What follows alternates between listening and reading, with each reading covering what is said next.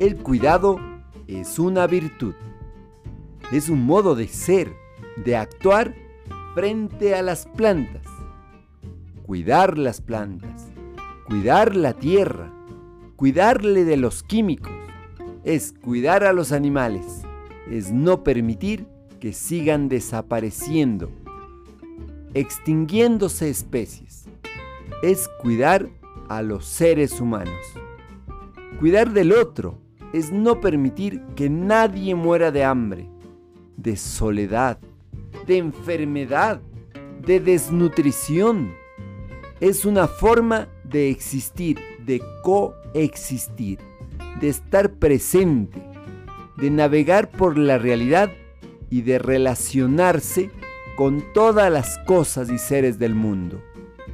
Cuidar no es solo pensar en uno con un cargado individualismo, es amar al otro, es compartir el pan con el otro. Te acompaña Mario Tapia Hernández y nuestras familias.